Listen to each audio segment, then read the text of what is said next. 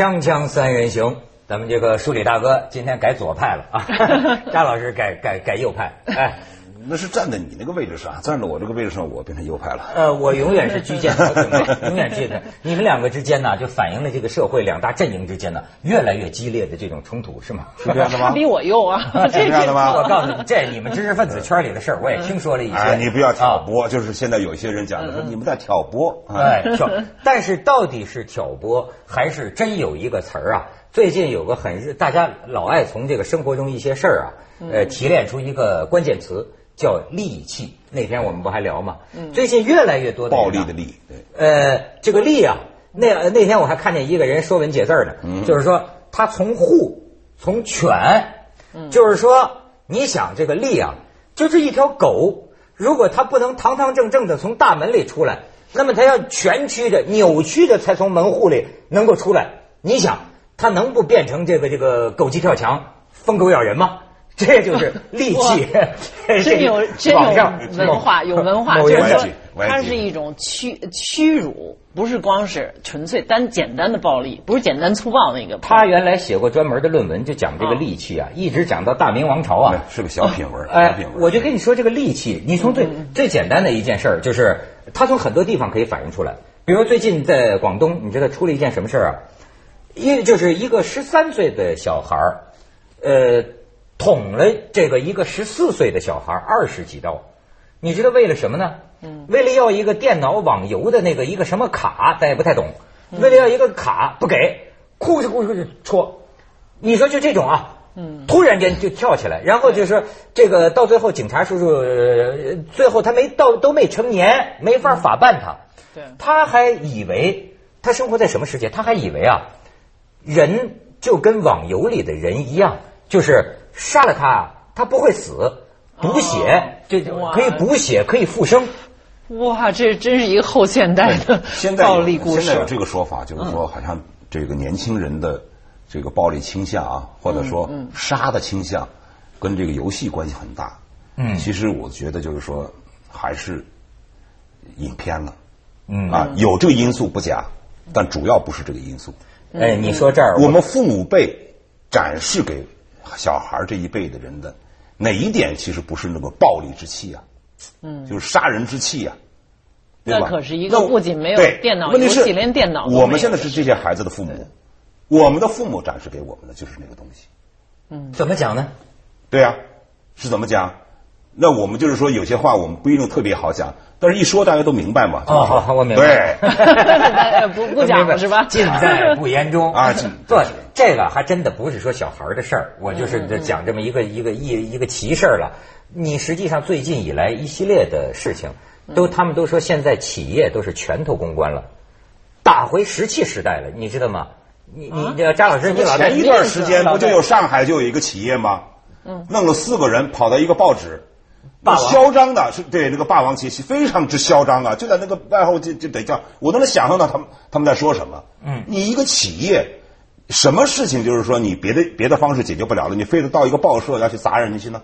什么意思？就是一个一个报社曝光了一一对件企业丑闻，就是上海的一个什么什么经济报嘛。霸王最近不是惹点事儿吗？然后这个企业就有一些报道，但是这个报道的真伪先不管啊。他这个呃，其中比如说还质疑霸王这创始人你是不是中药世家等等吧。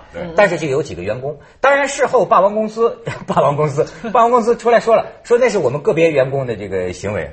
我说这个真是够以企业为家的，是吧？这连我们都得小心，在这儿咱们也曝光了不少事儿，社会丑闻。等会儿这对象全上 这个凤凰来来你知道历史杀人了。我告诉你啊，这还不光是在大陆，我亲身碰见过一件事儿。我我今天给给给你们大家公开一下，当时把三个嘉宾都吓着了，你知道吗？在香港，我们的棚里也不知道怎么回事，就像咱们三个人正在录像啊，对对对，突然间就冲进来一个人，说：“你们昨天讲的那个东西，我听了，我我我觉得我非常反对。你们都为什么这么说？你知道吗？我们都傻了。手上拿刀了没有？没有，没就是一个刀弄不清一个一个二三十岁的一个人，对对对，就是莫名其妙冲到我们录影棚里来。我这我平生头一回碰这种事儿，这火这么大，啊，暴暴斥了我们一顿，然后赶快被保安拉拉走了。各种各样这种事儿太多了。嗯小到就是前不久我看到，就是说，呃上海申花和一个什么队啊，大概是一个青岛队，嗯，踢球踢踢踢踢，后来就是大家火气爆的不行，甚至要抓住那个主裁判就要打。对，这个时候从他们那个看台上啊，腾的跳下一个人来，咣的照那个主裁判就是一脚，就是你想小到是这样的事情啊，嗯，中到就是你你刚才其实也讲到了，就是说像刚刚不久那个纸老虎董事长，啊。生生的就是说在这还是你朋在对世纪胡忠还世对纪金元嘛，世纪金元，那胡忠还是我的朋友，当场捅了六刀，现在已经查证的是六刀，很奇怪，说其中有一个行凶者当即自杀。哎对是对。对没错，大到就是说前不久也是像那个长沙那个是那个什么那个税务局啊，哦，对，炸药包，我跟你说很先进，炸药包遥控爆炸，这就是啊恐怖分子的行为，有技术手段了。当场炸死了四个，炸伤了十九个人。对，据说呢是什么呢？是因为这个有一个有一个小伙子被炸死了，那个小伙子是某人的儿子。啊，嗯这个行凶者对那个某人有意见，嗯那就非要把他的儿子这 炸死。你咱就说说到底，你炸死他儿子，你干嘛要连累这么多人呀？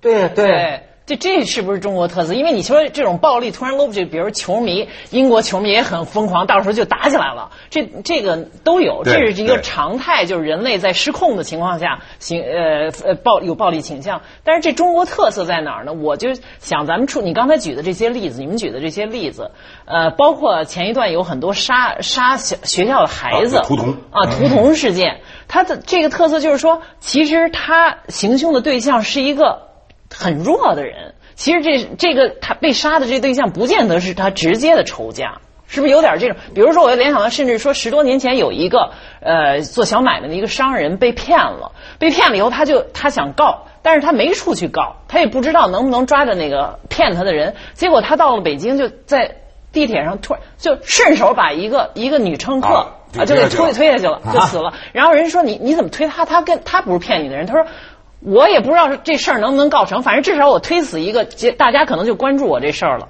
我受骗这件事儿了。你刚才讲 这个中国特色啊，我我我也他们做了一个大字儿，就说是美国尼尔森啊，美国尼尔森有个因为调查说，在整个亚太地区啊，中国网民最喜欢发布负面产品评论，也只有中国网民发表负面评论的意愿呢超过正面评论，约有百分之六十二的中国网民表示。他们更愿意分享负面评论，这跟我一样。而全球网民的这一比例则为百分之四十一。但是我跟你说，很荒诞。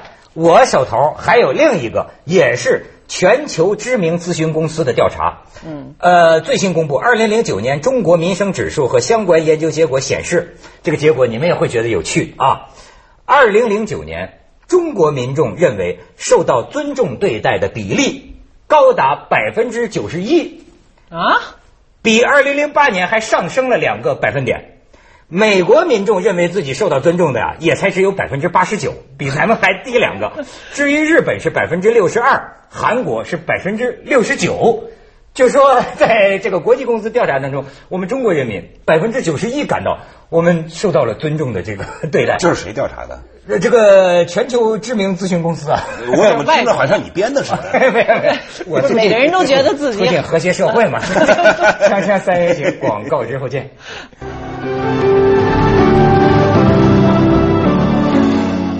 就是为什么一点小星、小火星、小事儿，哎，就能一下窜出那么大的火来呢？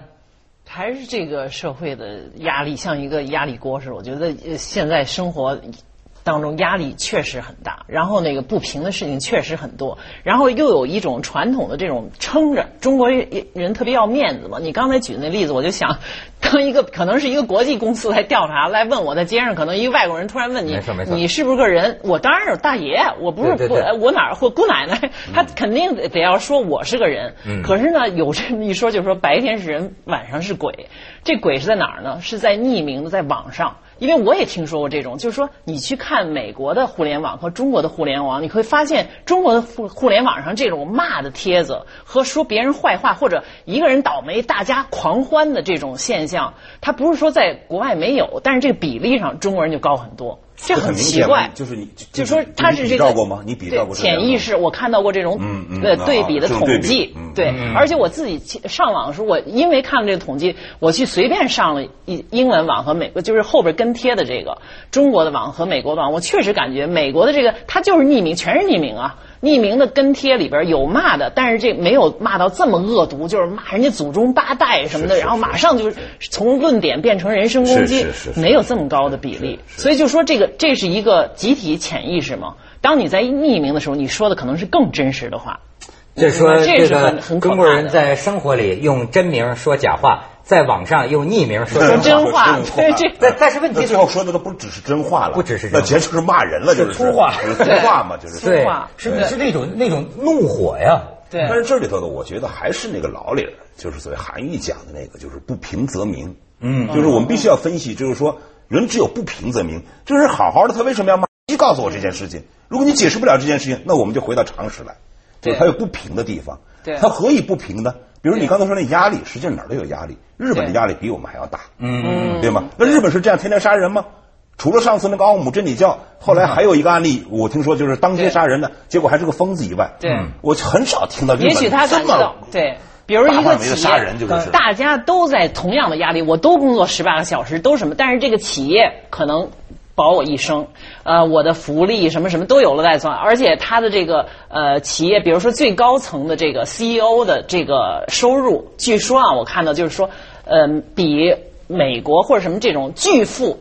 要差很多，它是比底层要高很多，但是它还是相对公平，这就缓解了好多压力，对吧？呃，你在美国，我觉得生活压力也非常大。但是你刚才说的这中国人爱听负面新闻，又让我想到美国人还就爱听正面新闻，他们对喜欢听那种成功故事，因为他觉得 他有可能，也许我也有可能啊，我不可能，我的儿子也有可能啊，他是这么一种心情。而我们这边好像就是说。你你成了，就就把我踩下去了，我永远不可能很很有意思，你你你啊，你发现最近这若干年啊，那些图书你能看出来，对全是那成功励志的教导，没错哎呦，那这这多少这个年轻的小伙子、小姑娘们都去看那些东西，成功成功教，对成成功教功，教，可是同时又仇富。就是说仇富，就是说这个也还要呃要，我觉得要稍微谨慎点下这个结论。嗯嗯，我倒不觉得就是说呃有很普遍的民众仇富这件事情，但是我相信，如果有一天啊，这个有一个形式允许大家去抢东西的话，那我相信很多人会我跟你讲，他符合一个这个底线。这个这个这这这个是这还是啊，你社会一定是有这个巨大不公平的东西。对对平平常人呐，你不知道有些小问题，嗯，为什么会这个激出火来？哎，我就跟你讲，我最近亲身呃经历了一下，嗯我呀就买一打印机，你知道吗？我前半截儿啊是个消费者，到后半截儿啊，要照我平常嫌麻烦就算了，但是到后半截儿我变了个记者，我想我倒要试试。一个消费者他会在一个程序里啊变成什么？你知道我就是什么呢？我就在这个 这个例子好，一会儿我再给你讲个故事。哎哎，你看，就就在他这个店附近，就是叫叫什么中关村这海龙王电脑城有个运通时代。嗯，那天我们同事领着我买那个惠普 HP 的打印机，你看我都背过来，幺三幺二 FC 什么 复印什么打印传真扫描。对对哎，我不懂，我就想我就买个贵的吧。嗯，这算高端的，在家庭里是吧？对，四千五。好，当时这经理啊，我跟你说，这现在不是打骂顾客的问题，个个都跟你很客气。说话都是大哥，大哥，大哥，咱家这打印机好得很，是吧？哎，有问题保证退货。好，我买回去，回去以后呢，你知道吧？我发现他打印照片呢，颜色这个这个我发太发深偏色，你知道吗？对。然后开头这运动时代还不错，又搬来一个是那个也是这样。那么我说，那这这我我我打照片，我在电视上放的，我说这个我我我得退货，退货嗯退货。然后你听，我跟你讲，现代社会跟卡夫卡那个小说似的，就是 他很有礼貌的告诉你，好退货，但是我们有程序，你呀、先打一个电话八二零八几零零那是惠普的啊远程服务电话，对。呃，然后呢，好我就行，我就说我跟你跟到底，我想试试嘛，我打远程服务电话，远程服务电话那边儿两个小时，你知道我这些天每天花两三个小时就在这打印机上，两个小时过去教我怎么下载一个东西，然后怎么安装一个东西，然后哎呀哎，实时工具箱怎么打不开呢？哎呀，那我没办法了，最后说直到你的耐心全部被磨对光，了，最后说算了，不退了。我解决不了了，那我我退吗？但不行，还有下一个程序，你搬到维修站，啊，维修站，我说我一个人那么大机器怎么搬呢？他说可以上门，一百五十块钱。又是一个好，一商百五十块钱，我不是一百五十块钱，我也没给他。他呢就是因为他没修好。那个师傅来了，他有意思了，来了，过去这这个说，我不能给你开这个证明。我说那你给我调，对吧？他说啊，这个硬件没问题。我说那是不是偏色？他说对，是偏色。我说那就调软件。他说软件我无法解决，我我调不好。我说他妈，最后我逼急了，我说你给我写个检测证明。最后他写了无法解决。好，好，你承认了对吧？我拿着证明又去找这个经理，我跟他说，我说你看看，这就退成了吗我给他写了，他说 这个证明不行。哎，大哥，现在要退啊，我们还要有一个什么 DUO 程序。就是什么？你把机器搬过来，我们再跟惠普的什么怎么怎么着，但是他们最后要不同意退，我们也没法跟你退。最后我都弄成什么了，你知道吗？最后我说，得了，我赔点钱，你们这硒鼓嘛，激光打印机，咱们做结论吧，你拿刀了没有？咱们先说你，我没有对，这你的故事已经讲了很我我跟你我跟你你拿刀了没有？就是我跟你讲愤怒是什么样？我想看你的愤怒的表现。啊我的愤怒的表现，你知道吗？我当时我我我想我拿个 DV 啊，我想做个行为艺术发到网上去。嗯，我想对着网上，我说我把这个整个过程说一遍，然后我拿一大锤子。咣给砸碎砸了后来我拍了一点，我觉得有点惨，有点像那个日本武士 剖腹的。不是，我就说你看这种现代社会啊，我的我感受到了上访者的经历。没错。你知道吗？谁说中啊国人你只是感受，你知道我去当过上访者啊，这个故事我不讲了，我就讲我们身边经常发生的这样的小事情，就是你去吃饭，你突然你觉得就是说这个菜好像不太对劲儿啊，你跟他商量，因为我们来吃饭，我们不是找麻烦的，你知道，常常的服务员就讲，我们这儿就是这么做的，你告诉我。你这这冷着这火腾就窜就窜就窜起来，这是这怎么全世界的都是那样做？就你们家是怎么做的呢？你说你知道吗？就是说这个火是怎么来的？刚才你就说谁说中国人不会踢足球啊？除了足球场上，哪儿都是足球高手。那家传球传的跟西班牙队一样啊！你你，我就想到多少、呃普通的消费者或者一个上访者，他就是这样，面对着严重的信息不对等啊！你把我支到这儿，哪儿把我支到这儿，最后能彻底把我绕晕，那你说我怎么办呢？就是根本上他还是不平吧。像这样的事情应该很简单，嗯，啊，像很啊非常简单，就是说有事情吗？我先给你换掉，或者先推掉，对然后我们再去找其他的麻烦去。对，我后来看他这说这个三包服务啊，呃都由经销商负责。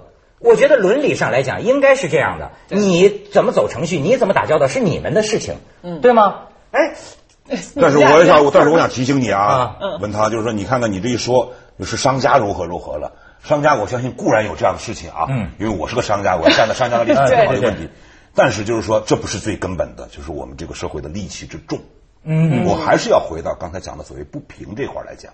嗯嗯，因为说句实话，我经常讲啊，就是说，我们并不是现在就是说真的这么缺钱，真的这么贫穷，或者真的这么，最重要的就是说，我们有问题出了这个冤情的时候，没有地方讲，嗯嗯，没有地方讲，没有一个公正的裁判。嗯那你告诉我怎么办？那么暴烈一点的人就给你打一顿，那再暴烈一点的就直接上刀上枪了。对哎，那多数人是就忍了，忍了以后，你以为这个气出去了吗？没有的，就是不知道在什么地方一个小对忍字头上还一把刀呢。对哎呀，真是。所以我做一法制节目，他们还有人说我叫包青天，我说什么包青天？我充其量是一窦娥冤。锵锵三人行，广告之后见。这消费者老说了，这得人张老师说说。不是你们说的已经把我都绕晕了，因为我是一个 对对这个这种那个呃填表守则和一个就是去追踪一个非常技术有一定技术难度的对这种事情，已经就是因为每个人他的这个这个这个。呃聪明的区域不同，你要在一方面好，你在另一方面必必定是弱的。而现在生活真的是一个需要很多的这种，你要你要解码很多很多的新的呃语言手段交流方式。就像你刚才这打印机，你说了几个数字，我已经就晕了。我要面对这个，我我其实这种事情碰到很多，在这个时候我真的只好认栽。对。就认只好我就认倒霉算认倒霉了，因为我一想后边我要为了收回我这个这个这个呃损失的话，我要花到更大的感情的时间的，哎呦对，就是生命啊浪费的这个但是我还是想跟你赔不起强调的，就是你赔不起。因为就是成本太高嘛。对但是这个事情其实你是很难，就是说彻底忘掉，这个事儿就没有了。没错哪怕是你短期的彻底忘掉了，但是对还是在你心里埋下了一件事儿。所以日积月累，对对对早晚有一天你会通过一种什么样的方式释放出来？人为什么脾气越来越暴仇仇恨在心要发芽。哎，你刚才说这个，我倒感觉啊，其实一个现在进入一个专业化、程序化的社会啊，我觉得咱们社会里是不是少一种人呢？你比如美国哈，就这种代理人，对你发现没？你有什么问题，这个律律师啊，哎呦，你这说的太好了！我因为我在中国吧，比如我当然就是出的书也很很少啊，也有限，我也不需要。可能到现在为止，这出版社就给你就说这合同也很简单啊、比如三联书店出本书，合同都一样，嗯，呃，你就填就行了，我都不用看。但是比如说我出个香港版，香港那个那个表就比三联那表要要复杂的多复杂的多，嗯我看不懂。而在美国，我这个呃这这么一个小作者，我的代理人就把这些所有全变。我根本不用，他的利益跟我的利益是一致的对。虽然我的版税他他提百分之十五，我觉得太值了。而且你看美国那律师免费的，这对对对看见哪儿你环境被污染了，我帮你打，他最后有利益或者他有名声，是对吧？是所以为什么咱们尊重这个维权的那些那些律师啊，是吧？他真是能帮到忙。对他这当然，当然，当然，其实维权本来这个社会啊，不该有像我们这样的维权这种性质的维权律师。我们太不懂了但是突然产生了这么多的维权律师，那他们这个维的权啊，还跟我们一般他说在美国那种维权是两回事情。哦，对，因为美国这种维权还仅仅是合同上的呀，还是就是说你的这个你刚才说那种就是出了问题以后，我们这个维权是已经是对已经发生了多少起不平的事件的。他的绝望对而且往往人命关天。其实。